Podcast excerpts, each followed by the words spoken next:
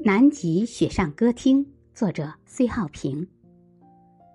在南极观察企鹅的过程中，有一个发现让我非常感动，那就是帝企鹅能够通过对声波的敏锐反应，在几万只小企鹅里准确的分辨出哪一只是自己的孩子，还能找到自己当季的丈夫或妻子在哪里。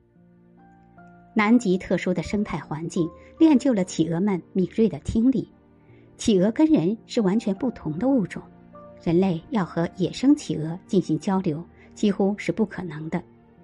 当时我把摄影机放在三脚架上，然后对着镜头坐在冰地上，坐着挺无聊的，我就开始唱歌。当然，我也不是平白无故的乱唱，我有一个大胆的假设：既然企鹅，特别是帝企鹅，有如此敏锐的听觉，那么它们对人的声音。会不会产生一些反应呢？唱了一会儿之后，我惊奇的发现一只企鹅过来了，它在听我唱歌。后来很多只企鹅都过来了。一个法国学者来到我身边，看到这个景象，觉得太神奇了。谁也没有想到，人的歌声竟会让企鹅有如此奇妙的反应。他们真的都停下前往海边的脚步。有的甚至直接走到我的身边倾听。为了验证自己的发现，我又接连找了好几处企鹅栖息地，继续自己的发声实验。从娱乐角度来看，我就是一位歌手。这次南极之旅就是一次赶场歌友会，只不过听众是那些可爱的企鹅。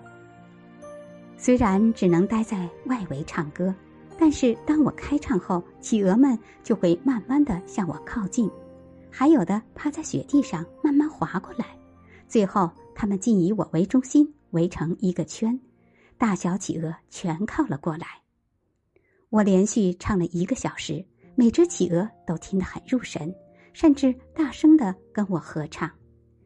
这里瞬间变成南极雪上歌厅。有一群公企鹅原本是要去海里捕鱼吃，可是我一张嘴，他们就都停下来听我唱歌了。